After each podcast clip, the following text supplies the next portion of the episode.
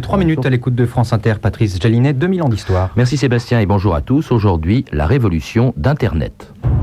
Vous pourrez avoir, vous pourrez même faire vos, vos courses avec, euh, euh, avec l'Internet. Vous, vous... Ben, continue, vous aller à l'Internet ou c'est votre Internet Je vous dis qu'on est parti pour les multimédias, c'est fait. Oui, Alors, Vous, Oh. vous, vous irez tout seul. «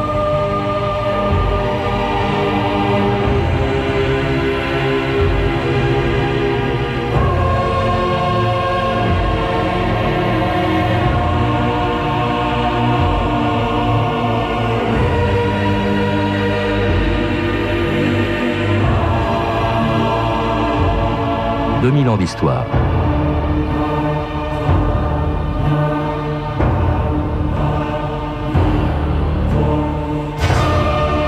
À la fin des années 60, le Bureau des projets avancés de l'armée américaine, l'ARPA, demandait à un groupe de chercheurs californiens de mettre au point un réseau de communication militaire. L'objectif était de relier entre eux les ordinateurs du Pentagone et de les rendre accessibles à distance. C'est ainsi qu'en 1974 est né Internet, un réseau décentralisé devenu accessible à tous et qui, en 30 ans, a bouleversé notre vie quotidienne.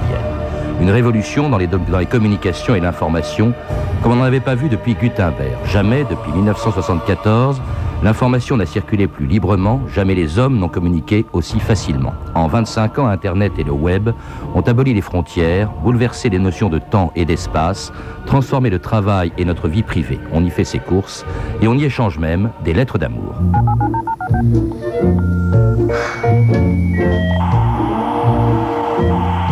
Bienvenue. Vous avez un message. Va me dire New York 152 aujourd'hui Je me le demande. J'allume mon ordinateur. J'attends impatiemment que l'écran s'affiche. Je me connecte. Et ma respiration se bloque jusqu'à ce que je lise ces quatre petits mots. Vous avez un message. Je n'entends plus rien, pas le moindre bruit dans les rues de New York. Rien que les battements de mon cœur. J'ai un message de vous.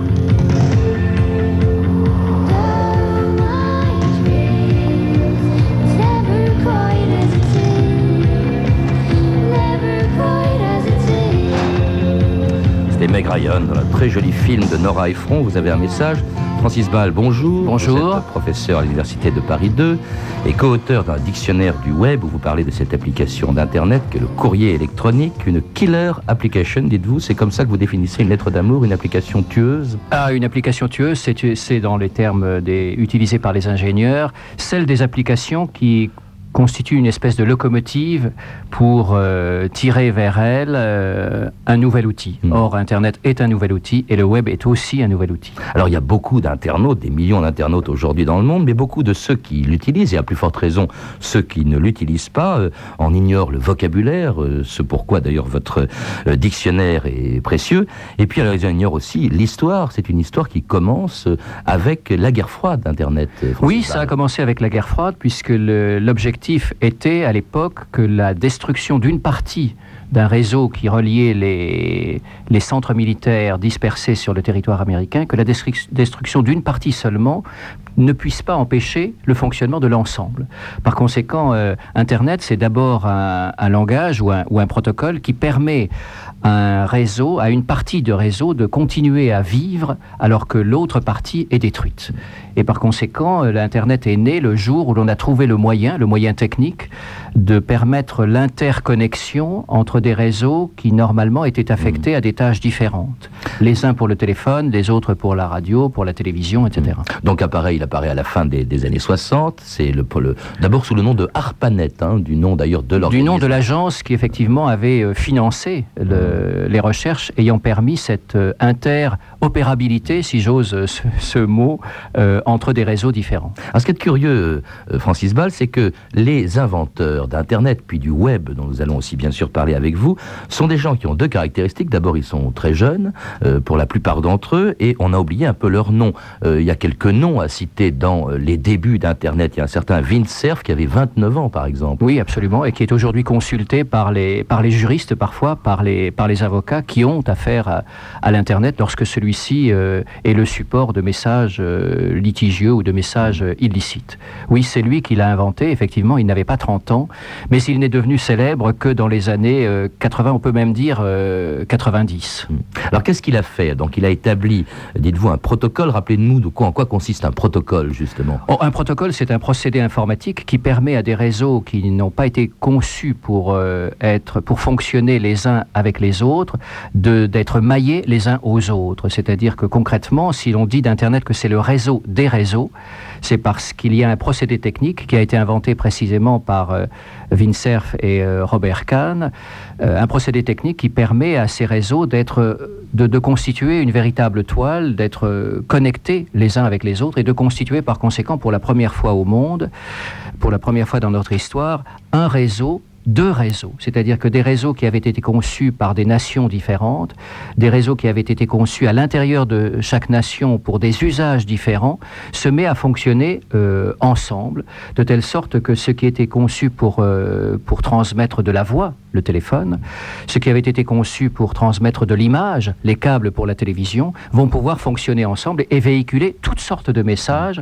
que ce soit euh, de la voix, du téléphone, de la, du son, c'est-à-dire de la radio ou euh, de la télévision, ou des données, c'est-à-dire des données informatiques euh, entre ordinateurs. Alors ça, c'est Internet qui paraît en 1974, mais qui se limite à quelques applications pendant 15 ans. Oui, a- Internet, oui. c'était relativement On- peu de choses. On peut dire que l'Internet est né euh, plusieurs fois, parce que lorsqu'il est né, euh, vous le rappeliez, grâce à cette invention de deux, de deux ingénieurs, très concrètement, il n'a pas été euh, connu euh, à l'époque par le grand public. La presse n'en parlait même pas. On en parle seulement depuis les années 90, au tournant des années 90 euh, seulement, pour la bonne et simple raison que Internet reliait des centres militaires quelques centres de recherche ayant des liens avec la recherche militaire et la recherche civile aux États-Unis, et seulement, seulement quatre universités aux États-Unis. Puis une seule, et enfin deux, une allemande et une française, euh, à la fin des années euh, 80, grâce à un réseau qui était un réseau euh, d'origine française, c'est-à-dire euh, Renater.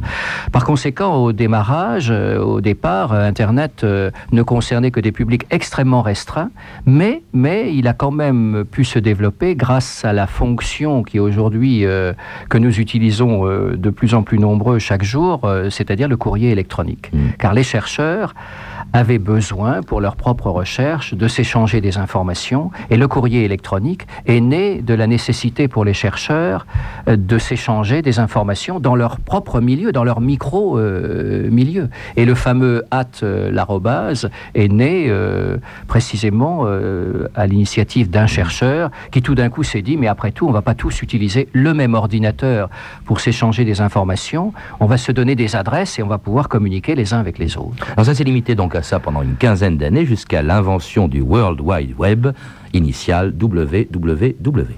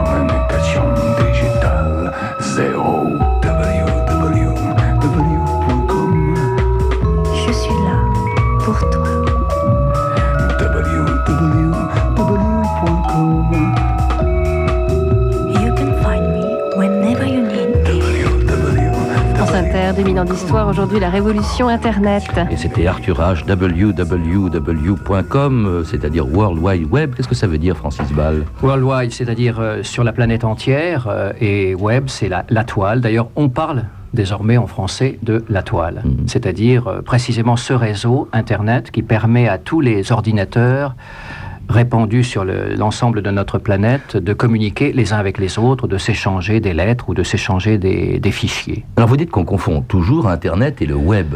Alors euh, expliquez-nous la différence. Oui, le web, c'est une application d'Internet. Oui, c'est l'une des applications. Internet, c'est un réseau. Mhm. C'est un réseau et euh, il a permis, euh, c'est vrai, euh, aux gens de s'échanger du courrier électronique. Il a permis à des groupes de s'échanger de façon asynchrone, c'est-à-dire pas en direct, pas au même instant des, des- des messages. Mais ce n'est pas un média à part entière. Internet est un réseau. Il permet d'améliorer, par exemple, une, une application comme celle du fax. C'est Mhm. quand même beaucoup plus commode d'envoyer un, un courrier électronique que- qu'un fax. Alors que le web, lui, il permet d'aller fouiller dans euh, n'importe quel ordinateur et d'aller par conséquent euh, y chercher une information particulière par un jeu qui est très simple, c'est celui des mots-clés, c'est-à-dire des entrées concrètement euh, euh, d'un dictionnaire. Euh, vous, vous identifiez un mot, vous le choisissez autant que possible avec la bonne orthographe, vous cliquez sur ce mot et automatiquement, grâce à ce qu'on appelle des moteurs de recherche, euh, qui disent, expression qui dit bien ce qu'elle veut dire, ou des annuaires de recherche, inévitablement, mécaniquement, grâce à des robots concrètement, vous avez accès à tous ceux des paragraphes ou à tous ceux des sites, à toutes celles des pages qui sont déposés dans le monde entier, hébergés par des serveurs et qui utilisent ce mot. Ce qui veut dire que pour un chercheur, c'est extraordinairement précieux. C'est extraordinairement précieux, à condition, bien entendu, de ne pas se noyer. Alors ça, c'est un, un véritable média à part entière, alors que l'Internet n'est au fond qu'un réseau. Il permet de mieux faire, ou de faire autrement, ou de faire plus facilement ce qu'on faisait déjà avant avec des lettres, ou ce qu'on faisait déjà euh, avant avec, par exemple, des, revues scientifiques qui permettaient à des, groupes euh, qui sont devenus des groupes de discussion désormais, à des groupes de s'échanger les, dernières informations de la communauté à laquelle ils appartiennent. Alors là encore, un inventeur peu connu, en tout cas tout le monde ne sait pas, il est connu des initiés, il s'appelait Tim Berners-Lee, c'était un physicien suisse qui a inventé ça au CERN, euh, à Genève.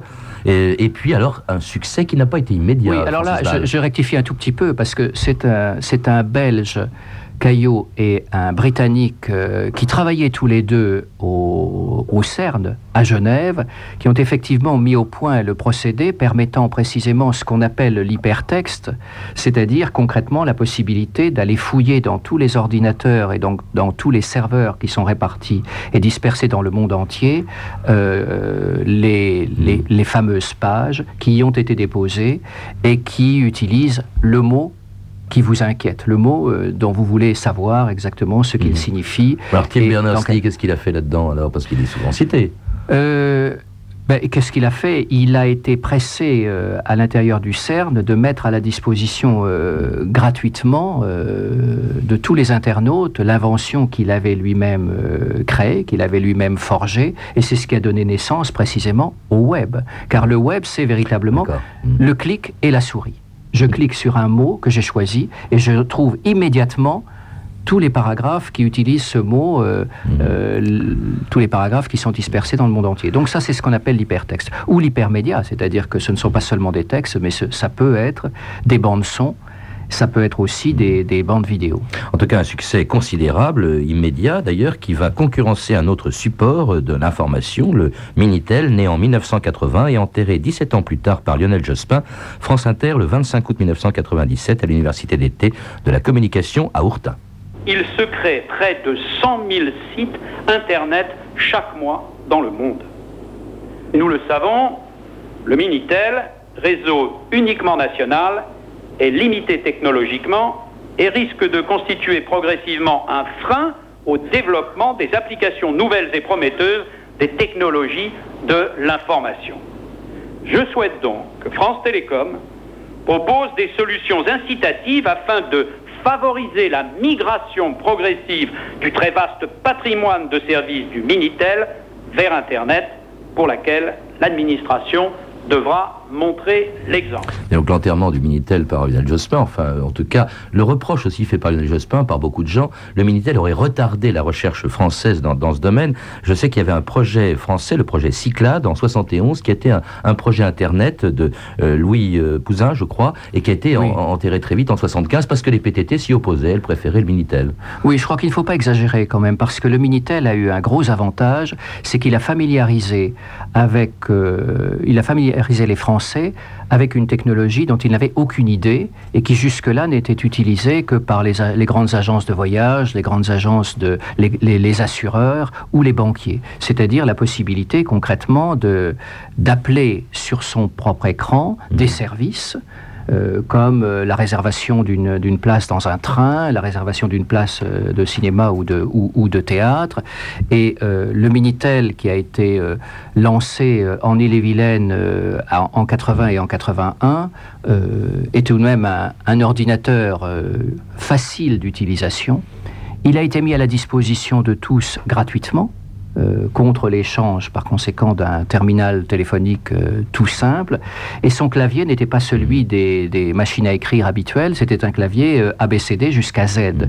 Ce qui a incontestablement favorisé le- la, la familiarité de tout le monde avec cet outil, qui n'est qu'un ordinateur, après tout et qui a permis aussi le- l'essor d'un grand nombre de, de services. Alors, ce qui est vrai, c'est qu'au même instant, en 81 très exactement, IBM lançait le premier ordinateur personnel, c'est-à-dire le fameux PC, euh, Personal Computer, et qui n'était pas volumineux, qui était un, un Minitel amélioré, et qui, lui, a fait naître euh, la micro-informatique, c'est-à-dire des ordinateurs qui n'étaient pas, qui n'étaient plus des, des très très gros équipements, et qui a fait naître euh, aux États-Unis des- une multitude, une myriade de, de- de services analogues, analogues à ceux que le Minitel avait inventés. Donc il ne faut pas, il faut pas exagérer.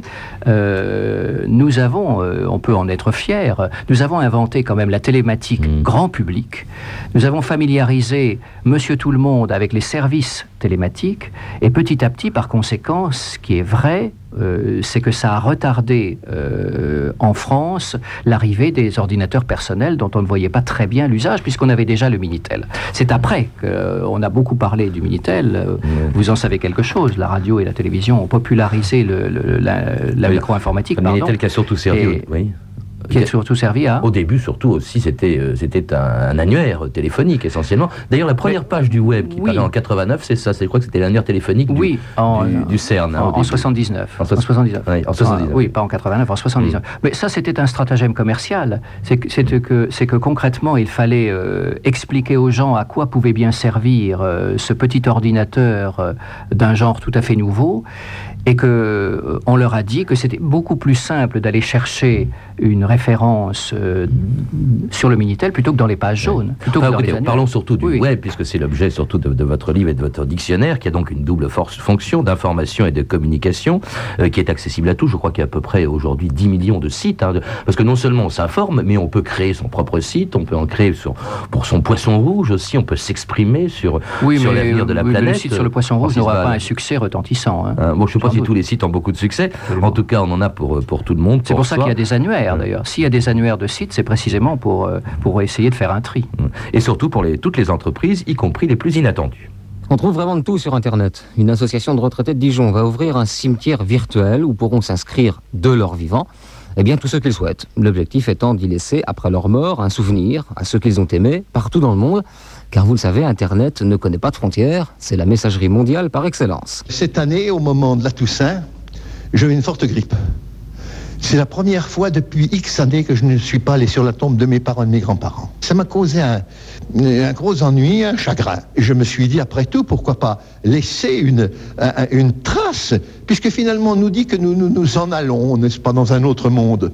Le monde cyber, c'est bien un autre monde. Plus on vieillit, plus on rencontre de handicaps physiques, intellectuels, disent les cyberpapis. Le manque de communication en fait partie. Internet sera notre salut. Alors des cyberpapis, il y en a beaucoup moins que des jeunes qui, qui utilisent euh, Internet, qui utilisent le web. Euh, il y a beaucoup de fossés, hein, ça crée quand même pas mal de fossés, notamment un fossé, vous le dites dans votre dictionnaire, entre les pays qui disposent euh, d'Internet et d'internautes, et, puis ceux qui n'en ont pas. Il y a un fossé nord-sud dans ce domaine, dans le domaine du web et d'Internet, euh, Oui, Francis on- euh, vous dites les, les cyberpapis. Les cyberpapis, proportionnellement, sont quand même plus nombreux à être des internautes que la catégorie intermédiaire entre les jeunes et les cyberpapis. C'est la catégorie des, des âges moyens qui, finalement, est la plus réfractaire parce qu'elle a moins de temps Mm. et parce qu'elle a d'autres possibilités de, de communiquer et de s'informer. Quant Le au fossé nord-sud, quant au fossé chose, écoutez, pays- euh, le, fossé n'est pas seulement nord-sud, il est aussi entre les nords, car tout de même, entre la Finlande et la France, il y a une grande différence. Mhm. C'est que la Finlande, elle a beaucoup de mo- mobiles, elle accède désormais au net par le mobile, euh, et la France, à cet égard, euh, occupe le 17e ou 25e rang. Euh, et dans les Suds, il y a aussi beaucoup de disparités, c'est-à-dire qu'il y a des pays qui sont quand même, euh, qui ont des taux d'internautes passablement intéressants, je pense à la Tunisie par exemple, et d'autres pays qui effectivement du 0,3%. Alors, autre danger d'Internet qui tient à sa nature transnationale et décentralisée, la difficulté de contrôler tout ce que l'on trouve sur la toile. Donc là, on se connecte. Là, nous nous connectons donc sur Internet. Je vais me connecter sur le site de Yahoo. Je vais taper le mot-clé nazi, N-A-Z-I. Les doigts de Marc Nobel s'agitent sur son clavier d'ordinateur. Chercheur au centre Simon Wiesenthal, membre de la LICRA, il traque les sites nazis sur Internet. La première page de la salle de vente d'objets nazis s'ouvre devant moi. 1772 objets sont vendus. Tenez, regardez, ce qui me choque, c'est par exemple ce que je vois ici à l'écran, la tête de l'homme mort de la SS et le double S de la SS en fanion, n'est-ce pas? Donc là, ce que nous avons, c'est euh, un chant chanté, joué par les jeunesses euh, hitlériennes. Il est possible de télécharger ou d'acheter. Voilà, et il suffit de cliquer ensuite sur, le, sur lecture. Alors c'est une affaire qui a fait parler beaucoup d'elle, l'affaire Yahoo et la présence d'un site euh, commercial nazi, si je puis dire, sur Internet. Euh, une affaire dont on a beaucoup parlé, je crois, Stéphanie, dans les journaux, la revue de presse. Oui, le 22 mai 2000, c'est une première. hein. C'était l'année dernière. Une entreprise américaine d'Internet est condamnée par la justice française suite à une plainte de la LICRA, la Ligue internationale contre le racisme et l'antisémitisme, et de l'Union des étudiants juifs de France. Coup de frein aux contrebandiers du web, titre Le Figaro. Yahoo est condamné à 10 000 francs de dommages et intérêts et doit prendre toutes les mesures pour rendre impossible l'accès des internautes français à son site américain de vente d'objets nazis. Une, mesure techniquement possible, affirme François, mais Yahoo, quelques mois plus tard, déclare à la justice française être impuissant à réaliser un système de filtrage. Impossible à réaliser ou non, Jerry Yang, le cofondateur de Yahoo, semble surtout indifférent, remarque le journal La Croix. Yahoo s'en fout, titre François et le Figaro. Yahoo nargue la justice française, l'humanité, Yahoo la politique de l'autruche. D'ailleurs, Jerry Young, euh, dans une interview de Libération, déclare texto La justice française est très naïve. Nous n'allons pas changer le contenu de nos sites américains juste parce que quelqu'un en France nous le demande. Nous avons beaucoup de respect pour les souverainetés nationales, mais nous avons aussi beaucoup de respect pour l'Internet lui-même. C'est une vision des choses qui scandalise Marc Nobel de la LICRA, hein, on l'a entendu tout à l'heure, dans une, euh, voilà ce qu'il écrit dans une page rebond de Libération. Euh, il condamne les libertaires, qui veulent, euh, toujours euh, créer un net illusoire, un tout à l'égout multiforme et glauque où l'on pourra tout dire, tout faire, tout vendre, sans limite aucune, sans contrainte aucune. Business is business. Dans le Nouvel Observateur, Laurent Geoffrin appelle tout simplement au boycott de Yahoo. Il s'élève par ailleurs contre l'idée selon laquelle la régulation de l'Internet devrait être faite par les internautes eux-mêmes et non en passant donc au-dessus des instances nationales. Cela, dit-il, équivaudrait à terme à substituer la souveraineté financière à la souveraineté populaire. Pour réguler le net, Laurent Geoffrin ne voit qu'une solution, que les démocraties s'organisent pour établir des règles communes, à la fois respectueuses de principes minimaux, lutte contre l'incitation au crime et contre le racisme par exemple, et garantissant pour le reste la liberté la plus large. À cette condition seulement, conclut Laurent Geoffrin du Nouvel Obs, Yahoo et ses sœurs rentreront dans l'univers démocratique. Alors, C'est tout le dilemme, il nous reste à peine une minute, euh, Francis Ball, mais tout le dilemme, on est en démocratie, ce qui suppose un droit d'expression pour tout le monde, et en même temps la nécessité peut-être de contrôler ce que l'on voit sur, euh, sur, le, sur Oui, le web. oui, vous avez tout à fait raison. Il est urgent et nécessaire effectivement d'avoir des accords internationaux, euh, puisque le web est un média international. Le seul problème, c'est que sur les limitations et sur la légitimité des limitations, nous n'avons pas la même conception en France et aux États-Unis.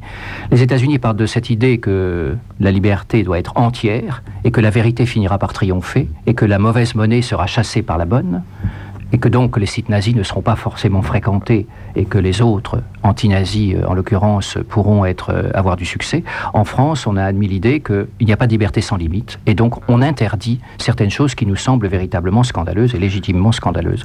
Les deux conceptions sont diamétralement opposées. Et il faudra bien arriver à, ce que, à placer le curseur entre la liberté et la sécurité. Et je crois qu'en ce moment, effectivement, euh, on en vient à se dire que tout ne peut pas véritablement être mis en circulation au risque évidemment, euh, sous, le- sous peine de, de faire circuler euh, non seulement des, des- messages illicites, mais aussi de favoriser le, le- le cyberterrorisme. Ah, il y a d'autres effets pervers, on n'a pas le temps d'en parler. hein. Il y a évidemment les sites pédophiles, il y a aussi les droits d'auteur avec l'affaire Napster hein, qui s'est vu interdire euh, effectivement de diffuser de la musique qu'on pouvait copier gratuitement directement sur, sur, le, sur le web. Merci Francis Ball de nous avoir rappelé donc l'histoire d'Internet et du web. Je rappelle que vous êtes l'auteur avec Laurent Cohen-Tanucci du Dictionnaire du web publié chez Dalloz et de Médias et Sociétés publié aux éditions Montchrétien. Euh, vous avez pu entendre un extrait du film Vous avez un message de Nora Ephron avec Meg Ryan et Tom Hanks disponible en cassette chez Warner Home Video. Vous pouvez retrouver ces renseignements en contactant le service des relations avec les auditeurs au 0892 euh, 68 10 33 34 centimes d'euros la minute. Puis maintenant que vous savez tout sur Internet, vous pouvez nous contacter sur franceinter.com. Merci à Jean-Philippe Jeanne, Alison Acrisi, Raissa Blancoff, Anne Weinfeld et Virginie Bloch-Lenné, euh, Stéphanie Duncan et à la réalisatrice Anne C'était une émission de Patrice Gélinet. Demain, dans 2000 ans d'histoire, Max Gallo viendra nous parler de toute autre chose. Il nous parlera bien sûr de Victor Hugo, mais tout de suite à 14h30 sur France Inter, aussi fragile que Cosette et, et plus belle qu'Esmeralda. C'est Chris. Bonjour.